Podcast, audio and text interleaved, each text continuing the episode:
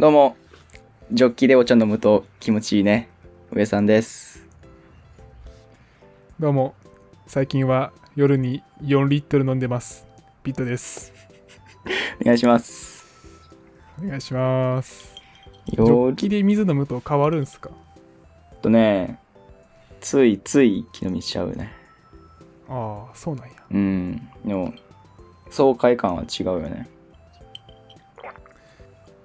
ほんまにジョッキで飲んでるやんしかもしかもこれビールのジョッキでしょそれうん。バイト先の人からもらいましたよ。ああこれあるあるですねバイト先からちょっと食器とかもらうみたいなこれあるあるなんかなあるあるな。僕は結構特殊でうん。僕もこのかつて3年前ぐらいにバイトをしてたところからうん食器もらってきたんですけど、うん。っていうのもコロナ禍でその店が1ヶ月休むみたいだったんですよねうん。その時に余ってる食材を持って帰っていいよっていう風に言われたんでみんなこのいろんな風に持って帰ったんですよねはいはい。で1ヶ月後にさあ始まろうかって思ったらこの店潰れますっていう風に言われて久しぶりの集結で。そうで「すみませんあの食器とかめっちゃ持って帰ってるんですけですけど」っつったら「もう返す機会ないから もらっていいよ」っていう風に言われましたね悲しい。こんな悲しいことないででも今でも現役で僕は使ってますありがとうピットの家の中で生き続けてるんやな。そうっすねあとあのさっき僕4リットル飲んでるって言ってるんですけどうん。このダイソーで水を入れるタンクみたいなまあ水なんて言うんでしょうこれ水ボトルうん。水を入れて冷蔵庫とかで冷やしとくボトルを買ったんですようん。うん。これまあ2リットル入るんやけどこんなんデスクの上にあったらいくらでも飲めちゃうんよねあの机の上に置いとくのはね、絶対飲んじゃう。しかもこれなんならおかわりとかしに行くよねこの2リットルのやつをおかわりしてその2杯分飲んだりするから4リットルなんよこれなんかさ世の世のな世の中ではさ水はさ2リットルぐらい飲んだ方がいいっていうふうに言わん？2リットルっていうよね。うん。でなんかそれ専用の1日で飲み切る用の2リットルの水筒を持ち歩いて持ち歩いてる人とかさ僕見るんやけどさ。いやいや、うん。デスクに置いといたらマジで2リットルなんか秒やからって思いますね。これを押していきたい、まあオープニングトークはそんな感じですかねはい。じじゃあいつものトークテーマいきますか行きましょ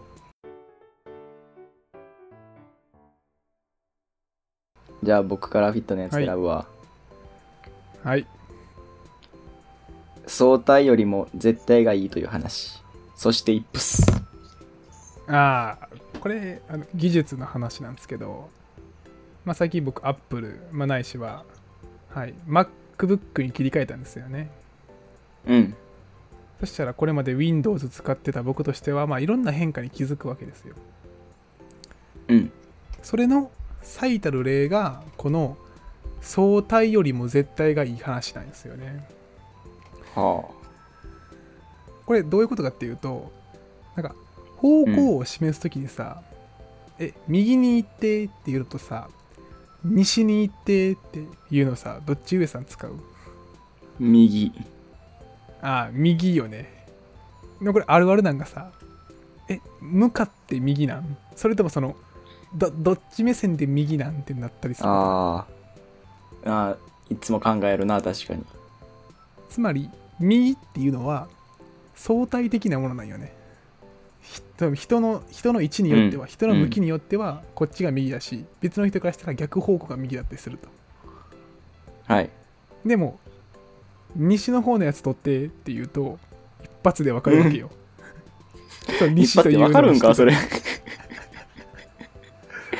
その毎日毎日あこここっちに日が沈むんかなっていうのを理解してれば、まあ、こっちが西かってなってくるわけよね、うん、まあ。これ絶対的な指標なんよはいはいはい。で、西の方取ってっていう方がいいっていうことや。あそう僕はそれを押していきたいんよまずはね。うん。まあ、タイトルはその相対よりも絶対がいいって話やから。うん。あとはそのマウス操作をするかショートカットキーをするかもそうなんよね。はい。あのさあのワードとかで作業しててさ保存したいなって言ったらさ左上のさなんか保存マークポチって押せばいいやん、うんでもさコントロール S というかまあコマンド S 押すやん。ああはいはいはい。これなんでかっていうとさあのわざわざそのピューって上に持ってくのめんどいからっていうのもあるんやけど、うん。マウスの位置によってどれぐらい動かせばいいかっていうのを考えとあかん考えんとあかんの分かる？うんもともとマウスがどこにいるかによって真上に行くのか左上に持っていくのかが変わってくるんだけどあのショートカットキーの場合はブラインドタッチができる人に関してはもうノールックで押せちゃうわけよ。はいはい。一つ保存っていう概念一つとってもその何相対的な位置で保存しに行くんか絶対的な位置で保存しに行くんかで変わってくるわけ。うん。でもう一個あってあの普通の変換機能とライブ変換機能もあんねんな、あるね。これが言いたい僕は。ライブ変換機能って何かっていうと、多分 Apple 製品に搭載されてる機能でそのうん。ひらがなで文字を打つと勝手に変換してくれるんよね。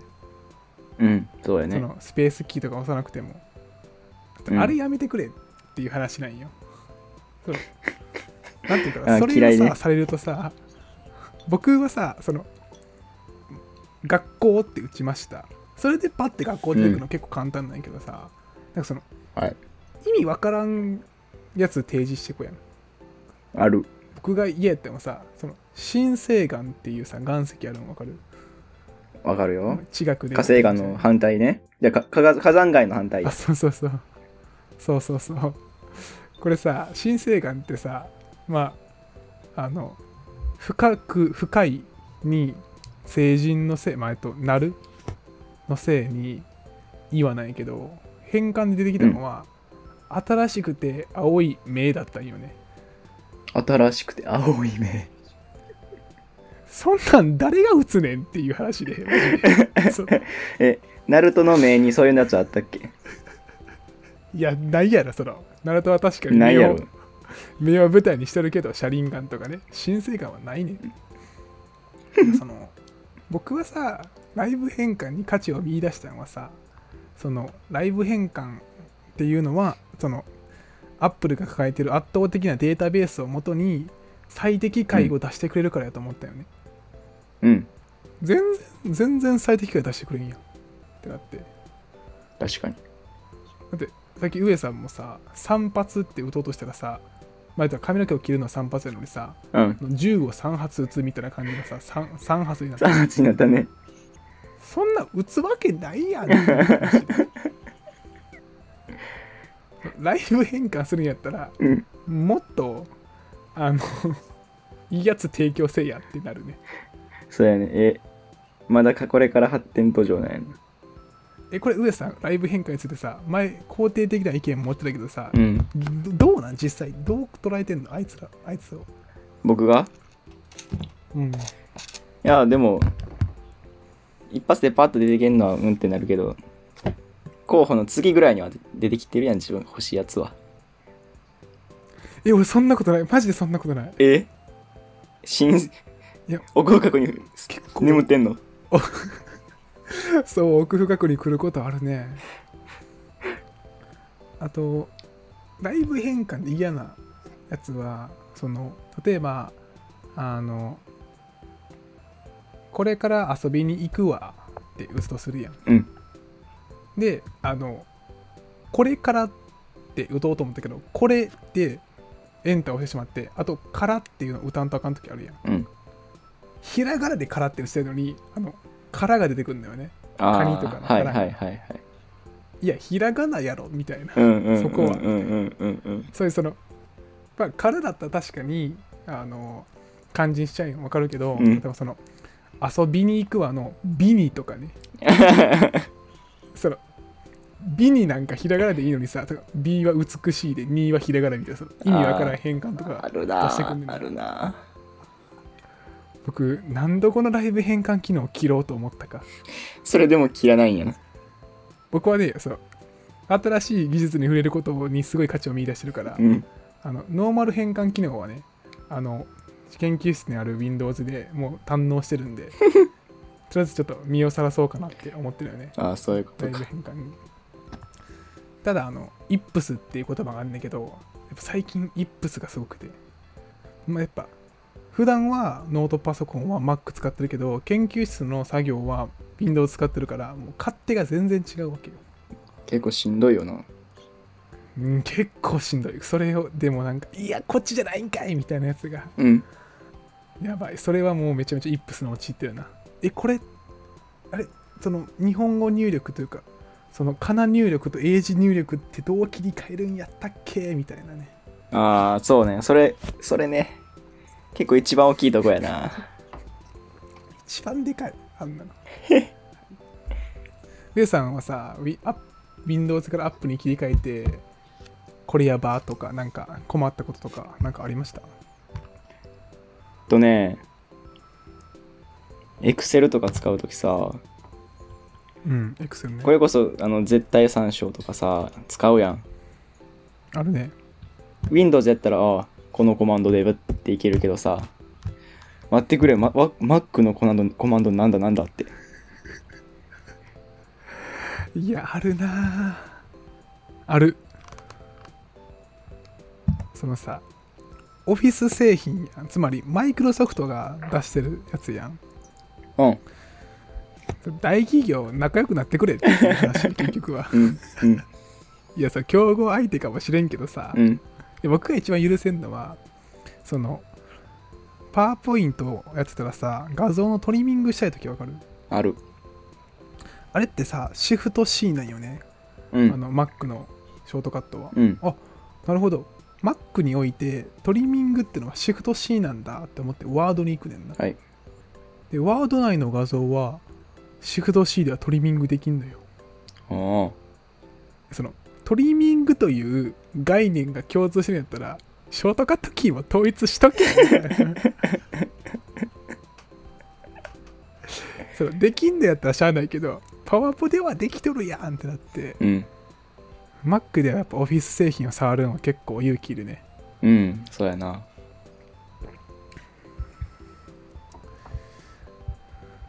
まあ、そんなところですかね、僕からは。じゃあ今今が結構 Mac にも慣れ始め Windows にもまだちょっと残ってるってとこやな。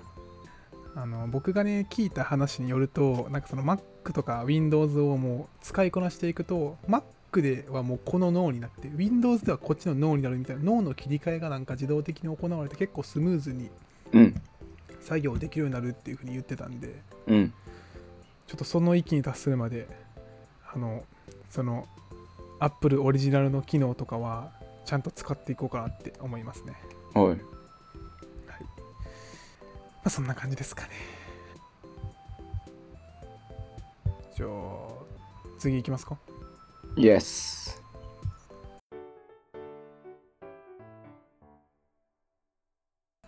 はい。じゃあ、上さんのやつで、スーパー GT にはまる。これなんすか？あースーパー GT 知ってますか？いや、わからないっすね。スーパー GT ってね、まあ、F1 って聞いたことあるよねあ、F1 はありますよ。F1 ってほんまになんていうん？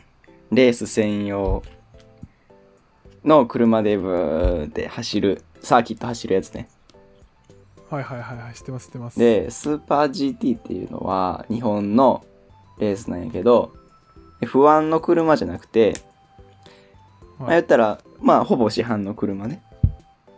をガチガチに改造というかチューンしてサーキット専用の車にしたやつで走るっていうモータースポーツです。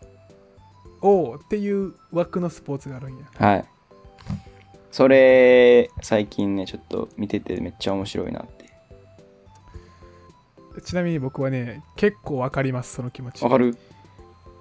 ちなみにやけどそれは F1 よりもスーパー GT の方がすごいっていう話をしてるんかさそのレースというあの車でレースをするってことがすごいんかどっちにあ重きを置いてる？車やね。車でレースするっていうのがすごいから別に F1 でもいいんはいいんやけど。僕はちょっと F1 を最近ほんまにここ1週間ぐらいあ。ちょっとハマってるよね。あら。ちょっとうまず上さんはそのスーパー GT はなんでそこにハマったきっかけとかあったん？まあもともと車は好きなんよね。はいはい。おいでまあなんかレース系のゲーム。最近やったら、はいはいマリマリカですか？アマリカもそうやしね。なんかそういうので現実のレースもちょっと見てみたいなと思って。おおいいねめっちゃ。たらやっぱゲームの方がやっぱ迫力あるんかなと思いきやいや現実もやっぱすごいね、すごい。ほんまにすごい。いやー。でやっぱ F1 まずやっぱその F1 見るんじゃなくてスーパー GT に行ったっていうのはまあ僕が知ってる知ってるっていう車が走ってるからかな。おおうん。なるほど。え例えばアルファードとか？なんでやねん。ファミリーファミリーカーが走ってるか。あ8人乗りの でっかい車は。まあ確かにねアルファードもねあの高級車のブルーに入りますよ。で多分あれあいつは多いやおもろい分、ね、なその。アルファードとボクシーとかが戦ってるの見てみたい でアルファード多分ね 4WD 言うてね四輪駆動四輪駆動やからね。あそうなんや。まあある程度走れるかもしれんけど。え これあれない？そのバボクシングみたいにさその階級制で何キロ重量級みたいないからあちょっと重量級ではないけど階級は一応あるね。あ階級あんのよ。だってボクシングとか柔道の階級ってのはさもううん。それが絶対的に超えられん壁やからさ、うん。設定されたりするんやけど、うん。そんなんあるんや。とね一応日本でやってるそのスーパー GT ってやつは300クラスと500クラスっていうのがあって。はいはいはいはい。馬力やねまあ。CC ってやつ？CC なんかな。あんま詳しくないけど僕も。で僕も CC が何か分かってない。マリカでしか知らんからさ。毎回200が一番やもんな。うん。300はだいたい300ぐらい 300cc なんかな？うん。で500はだいたい500ぐらいの馬力やつでやって。でこれ面白いのが500のレースやってる最中に300もレースすんの。同じコースで。どういうこと？はいはいはい。これがね結構面白くて駆け引きになるんやって。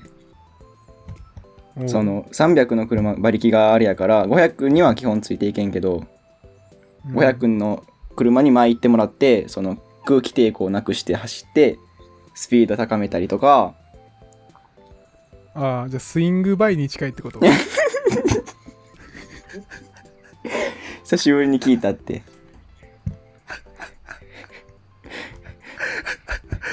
もう忘れたもんスイングバイが何だったか。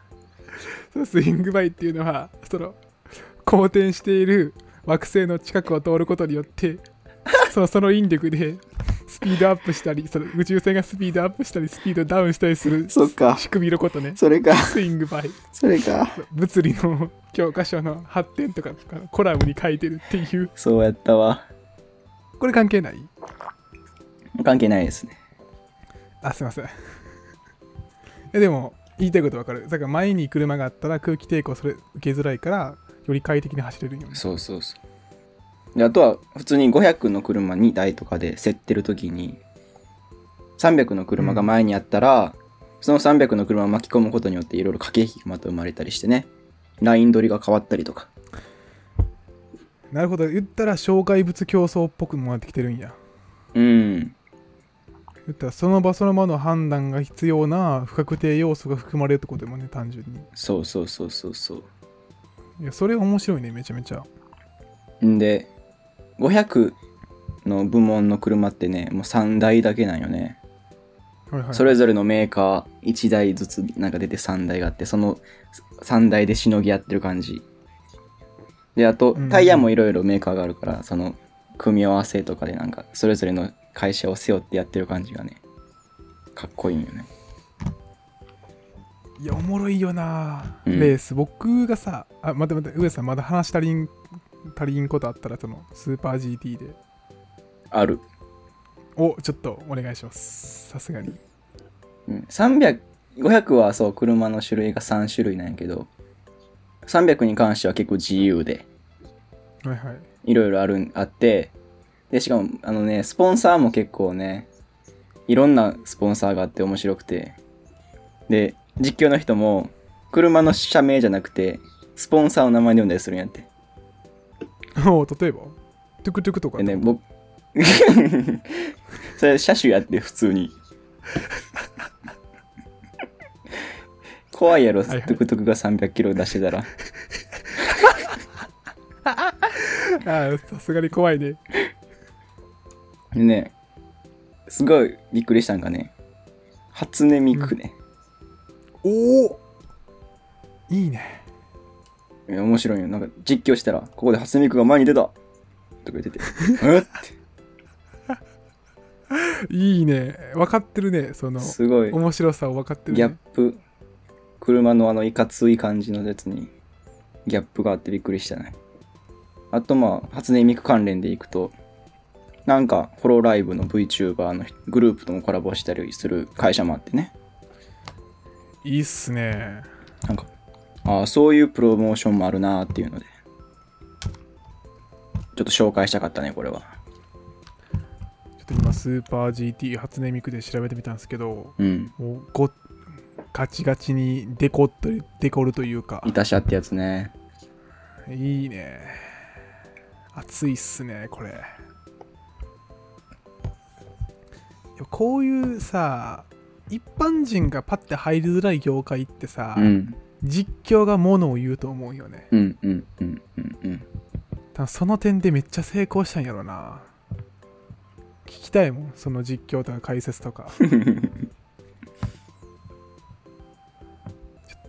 ょっと僕はさ F1 がすちょっといいと思ってる理由っていいっすか？うんまさかピットが F1 ちょっと見てると思わんかったね。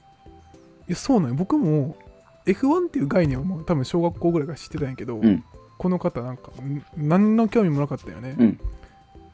ただ最近まあちらっと見て見てみたんやけどえ F1 の一番の良さって何か分かる？F1 の一番の良さ。とかまあ目玉って何やと思う F1 といえば何やと思う？上さんは。どういう光景を想像する？F1 はねでもピットだけになんかピット作業はやっぱりちょっとかっこいいよな。あピンポンややった正解っす、ね、ピンポンもあったしなしかも。家に。普通はないねんて。最近あのこのピンポンとブルーのやつを買ったんですけどダイソーでまあ置いといて。そう。あのピットインっていう概念があって、うん。あのレースレース中やのに、うん。仲間の元に駆け寄って。そういう捉え方ね。が仲間がえぐいスピードでタイヤを外して燃料を入れて出発させるっていう。あるあるある。いわゆるあのあれチームスポーツなんやけど。すごいよね。いやまあその一回見てほしい。そのいかにタイヤを爆速で外していや。いかにタイヤを爆速でつけるかっていう。それすごいよね。全然こっちの僕が見てるスーパー GT にもあるけど。あえスーパー GT はピットインあんの？あります。あるんや。あります。すいませんすいまいやピットえ。ピット作業はすごい。えあのさえその僕がさ小学生の頃の意見言っていいですか？うん。ピットインした分うん。明らか遅いやんっていう話だよね。そうやね。例えばそのピッ一周回りました、うん。で燃料補給したいです。じゃあみんな一回一回止まってとか。うん。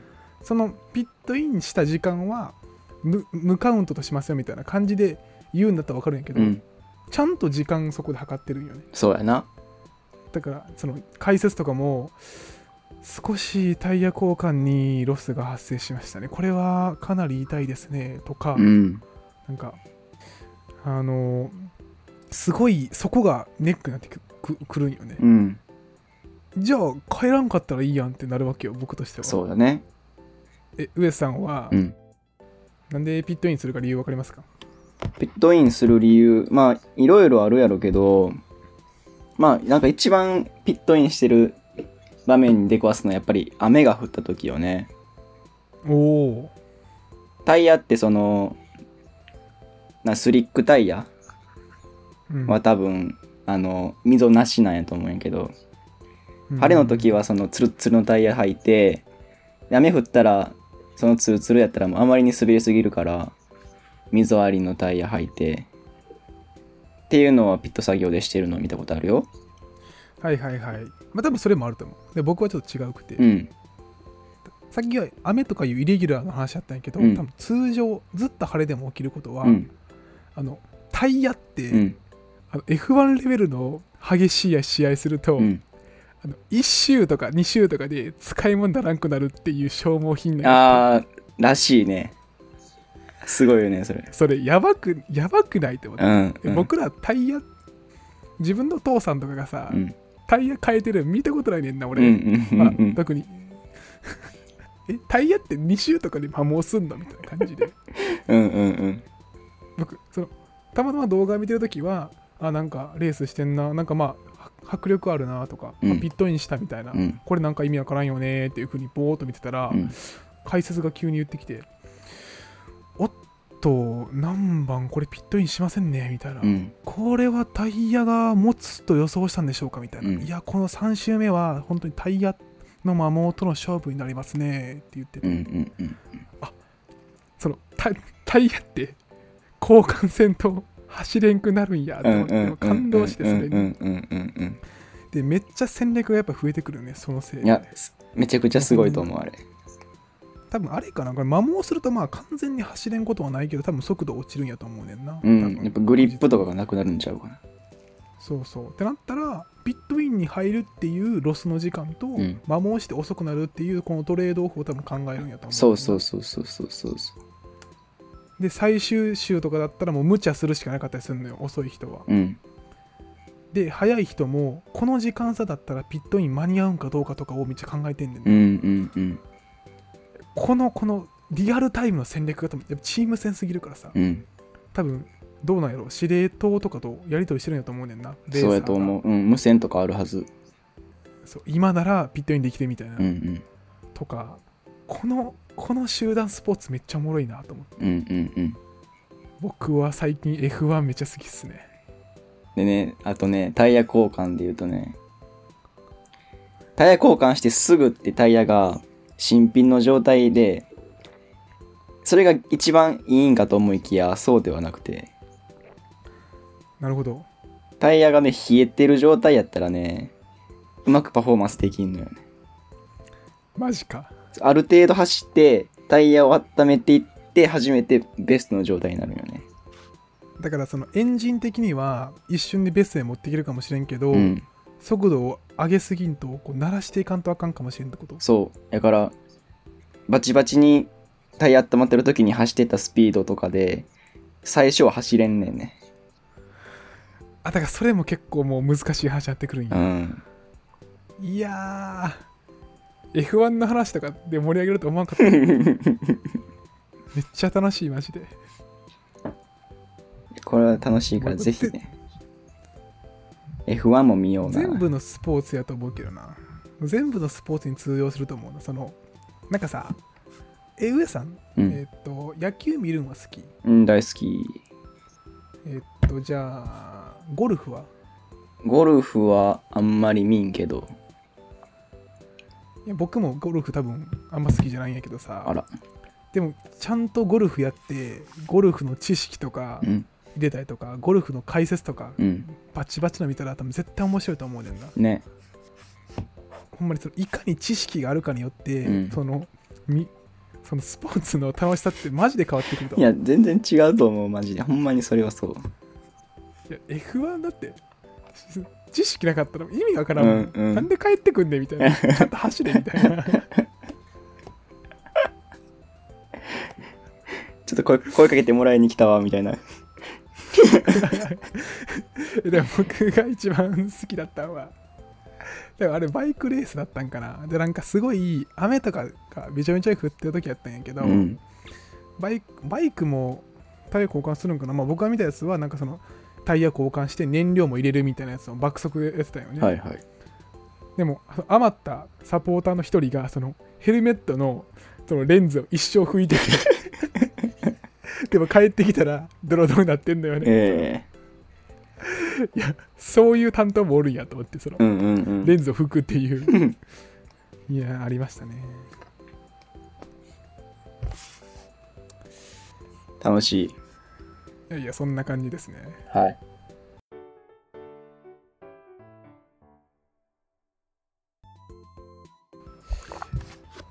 30分超えてないけど多分どっかでカットが入るからあとそのしょうもないやつ1個だけややろうかなじゃあ、あれやね。星ちょっと少なめで面白そうなやついくわ。そうねまあ星3以下ってことやろな多分うん。いやちょっと、ラフな感じで、はいはい夜行バスの矛盾で。ああ 何やったっけなちょっと古すぎ？古すぎ？ああはいはいはいはいはいその夜行バスこれって10プセやったわ僕最最近じゃなくてまあこれ6月10日って書いてるんでまあ多分1ヶ月前ぐらいかな、うん。に夜行バスに乗ったんですよ久しぶりに。で夜行バスは僕通路側におったんですけど、うんうん。なんかそのテリトリーってわかる？夜行バスにおけるテリトリーその左側にさあのこの隣の人と隔てる壁みたいなやつがあるんだよね、うん。で右側は通路なんでその無の壁があるよね。そのここら辺であるであろうみたいな壁があると思うよ、はいはい。見えない壁ね。通路だよみたいな。そうそうあると思うよね。はい。で、まあ、僕はそのその真面目な人なんでその領域からは出ないようにちょっと気持ちキュッてなりながらうん。乗ってるわけよ、うん。まあ結構ストレスはかかるんやけど、うん。でまあにしてもさ通路って狭いからその横をすれ違う人がちょっとコツンって当たることがあったんよ僕にね、うんうん。でそれはまあまあまあまあみたいな感じで僕は理解してたんやけど、うん。ふと見たら通路の向こう側の人僕の僕の向かい側の人が、うん。その無の壁を突破して腕を出してたんよねあそれを避けるために僕に当たってんねんあ。うん。矛盾なんだよ 当たるんだったら違反してるやつに当たるよ、うんうん。その出てるやつに配慮して出てない俺に当たるねんってなってほんまやな。これ夜行バスの矛盾っていうふうに僕は考えましたねまあでも、夜行バスに限らずそういう場面もいっぱいあるやろな。生きてて。あるよ本当にえ皆さん夜行バスは乗る方です乗って乗ったことあります？まあ人生で僕は1回だけですけど、1ヶ月後にはいはいもう一回乗る予定ありますね。夜行バスの通路側窓側どっち取る問題もあるよねうん。一人なんやろ？うん僕一人で乗ったことがないから友達と乗ったことしかなくて。はいはいはいだから隣は絶対友達やから。うん窓側に僕の中ではデメリットはないかな。おおーこれ窓側のしんどいとこ言っていいですか、はい。まあ、通路側に人がおると仮定すると、うん。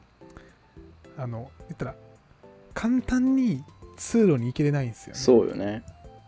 つまり夜行バスって夜に、まあ、23回サービスエリアとかに泊まる時があるんですけど、うん。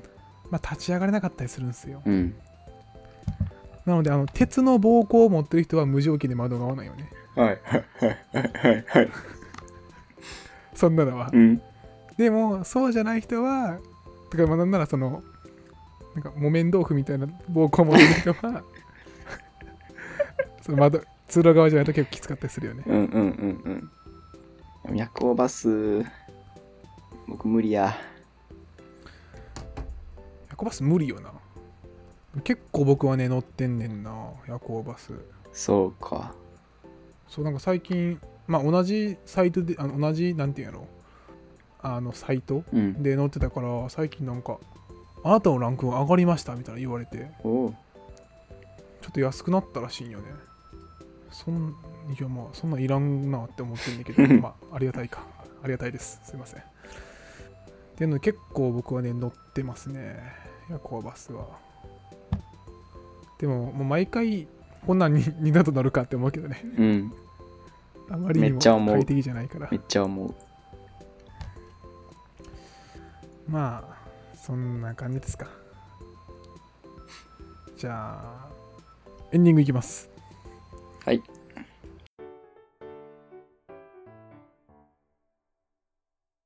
桜マスター FM では理系の大学院生2人が日常のちょっとした疑問をダラダラと語り合うポッドキャストです。もしよかったら次の回も聞いてください。ありがとうございました。ありがとうございました。